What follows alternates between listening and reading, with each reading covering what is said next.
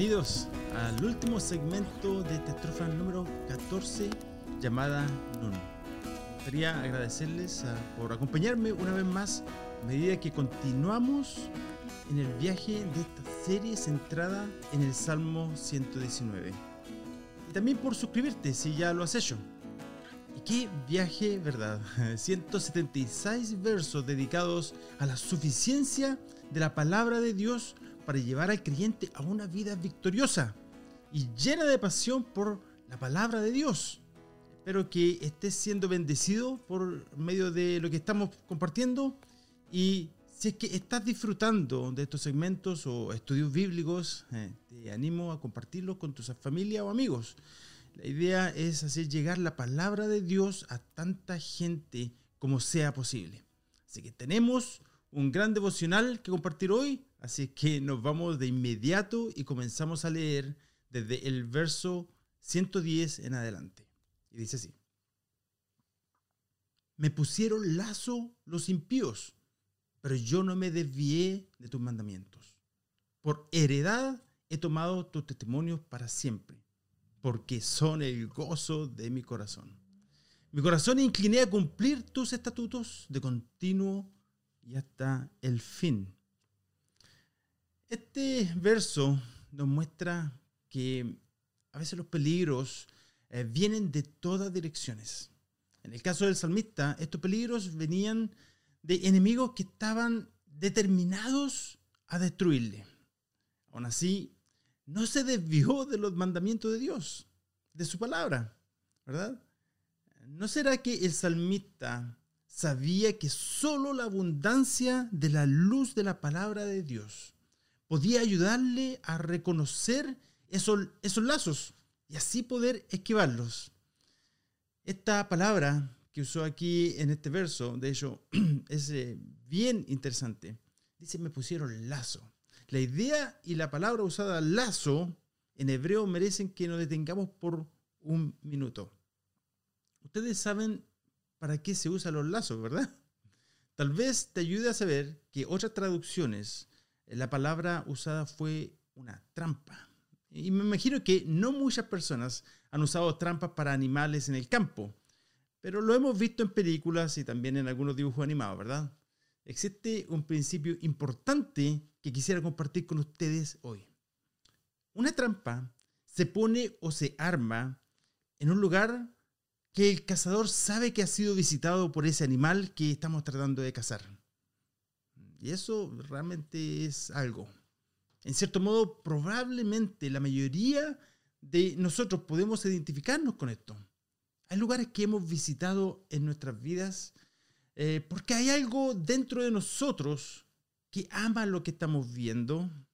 Nos sentimos atraídos a eso, a esa tentación. Pero esas son líneas rojas que no deberíamos ni siquiera contemplar acercarnos. Líneas rojas de la desobediencia, de la mentira, de la pornografía, la violencia matrimonial, la inmoralidad y el adulterio, solamente por nombrar algunos. ¿Verdad? ¿No fue ese el caso de Samson? Vemos en el libro de los jueces en el Antiguo Testamento que hay escrito acerca de la vida de Samson más que de cualquier otro juez.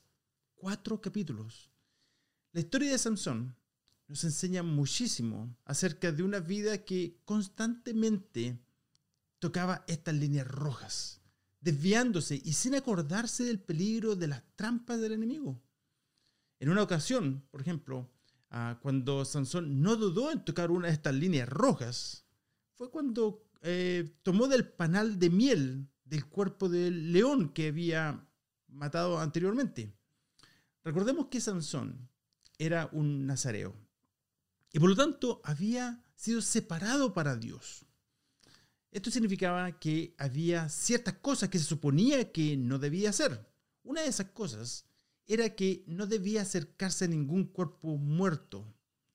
Tal vez tú, eres alguien que por mucho tiempo ha estado jugando con líneas rojas, sin tomar el peso de tus decisiones. Proverbios 6:27 nos dice lo siguiente.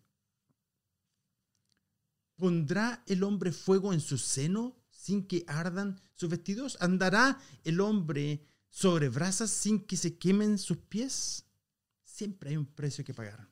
Debemos saber que existe un enemigo que está constantemente poniendo trampas en tu vida para destruirte, para quitarte la vida, el gozo, la paz.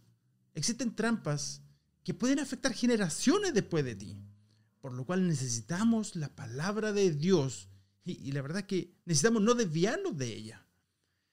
Pero cuando hay una devoción hacia la palabra de Dios en nuestras vidas, podemos escapar de estas trampas al decidir permanecer en el Señor y su palabra.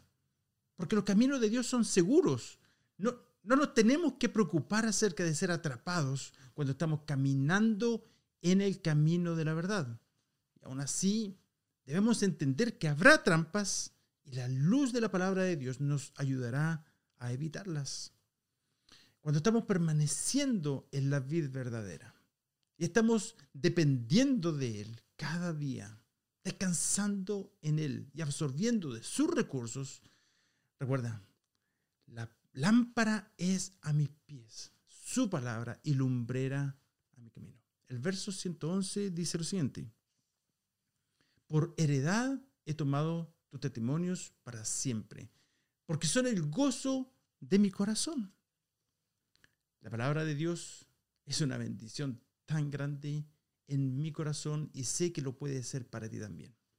Sus testimonios son el gozo de mi corazón. Te puedo decir que el gozo más grande que puedas experimentar en toda tu vida es el gozo cuando tu corazón está lleno de la palabra de Dios. Juan 15, 11 nos dice, estas cosas les he hablado para que mi gozo esté en ustedes y su gozo sea perfecto. También el Salmo 119, verso 102 dice, es tal la alegría que me causa tu palabra, que es como hallar un gran tesoro.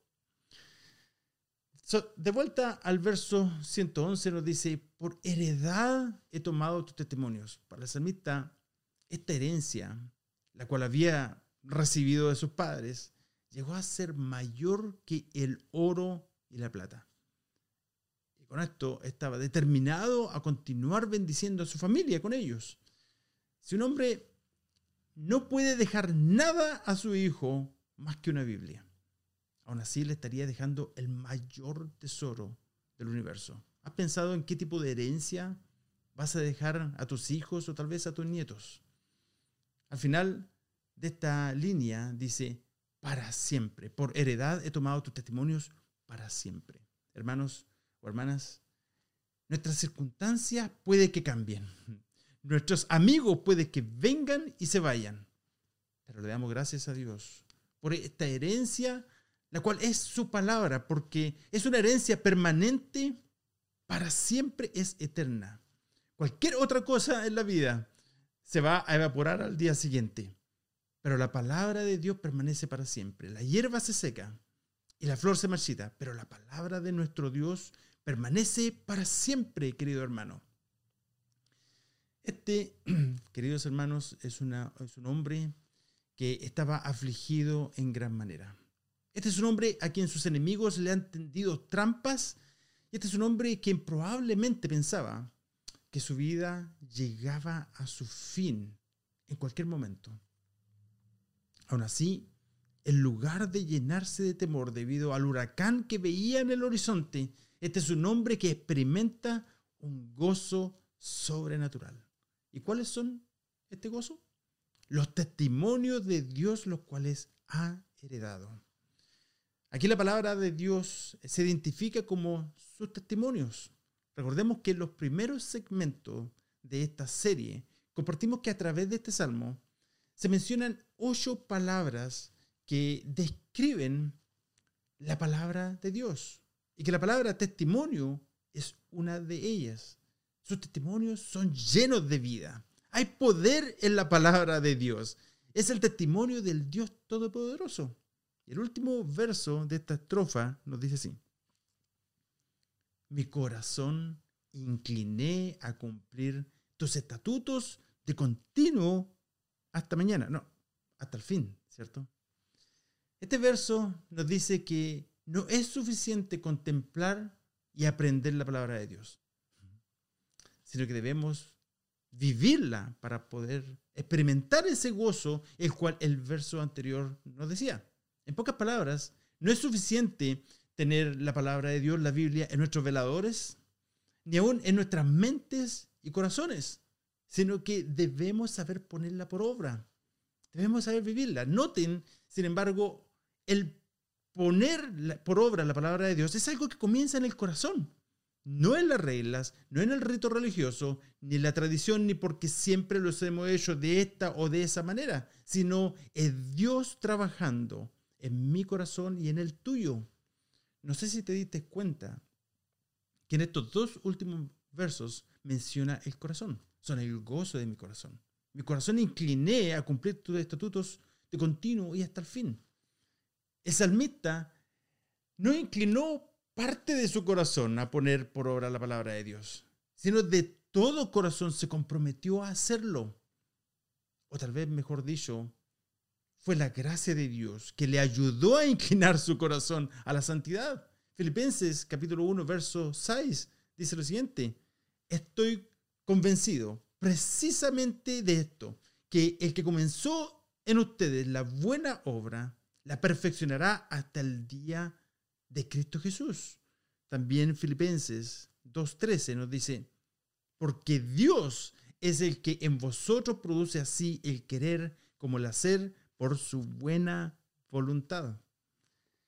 ¿No es verdad que cuando somos obedientes hacemos lo que Dios nos ha revelado ah, por su palabra, que experimentamos ese tremendo gozo en el corazón del cual estamos compartiendo anteriormente?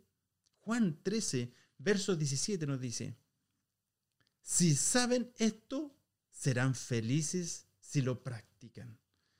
Esta es la razón por la cual este verso 112 es una continuación del anterior. Porque cuando hacemos o cumplimos la, la palabra de Dios, es que recibimos el gozo del Señor. Y ese gozo es completo. No es verdad que por otro lado, que cuando fallamos en cumplir la palabra de Dios, existe frustración y pesar en nuestras vidas? ¿Sabías que tú puedes decidir y elegir en qué establecer tu corazón? Si no decides, adivina qué, tu corazón irá a donde quiere ir. Y la verdad es que a la larga, esa decisión siempre termina en lágrimas de amargura y pesar. Pero tú puedes establecer tu corazón en la palabra de Dios para permitir que su palabra guíe tu corazón hacia lo que debería estar enfocado, hacia lo más importante en la vida. Eso es lo que le complace a Dios. Es su palabra la que transforma nuestras vidas y nos permite ser conformados a la imagen de Cristo. Necesitas de la gracia supernatural ah, del el Señor hoy para que te sostenga y te guarde de las trampas del enemigo. Si estás respirando en este momento, entonces la necesitas. No puedes vivir una vida victoriosa en tus propias fuerzas, o en tu propio poder, o en tu propia sabiduría. No importa qué tan espirituales piense que seas. Ninguno de nosotros puede decir que no necesitamos de la gracia del Señor vidas. ¿Necesitas que tu vida sea llena de gozo hoy? Hermano, hermana, solo lo será en la medida que inclines tu corazón hacia la palabra de Dios. Si eliges que habite abundantemente en tu vida y si la pones por obra, te animo a establecer tu corazón en la palabra de Dios Bueno, llegamos nuevamente al final de este segmento y de esta estrofa. Y te invito nuevamente a que nos juntemos alrededor de la palabra de Dios en una nueva oportunidad cuando Comencemos con la estrofa número 15, la cual es titulada con la letra hebrea Samek. Que Dios te bendiga y será hasta pronto.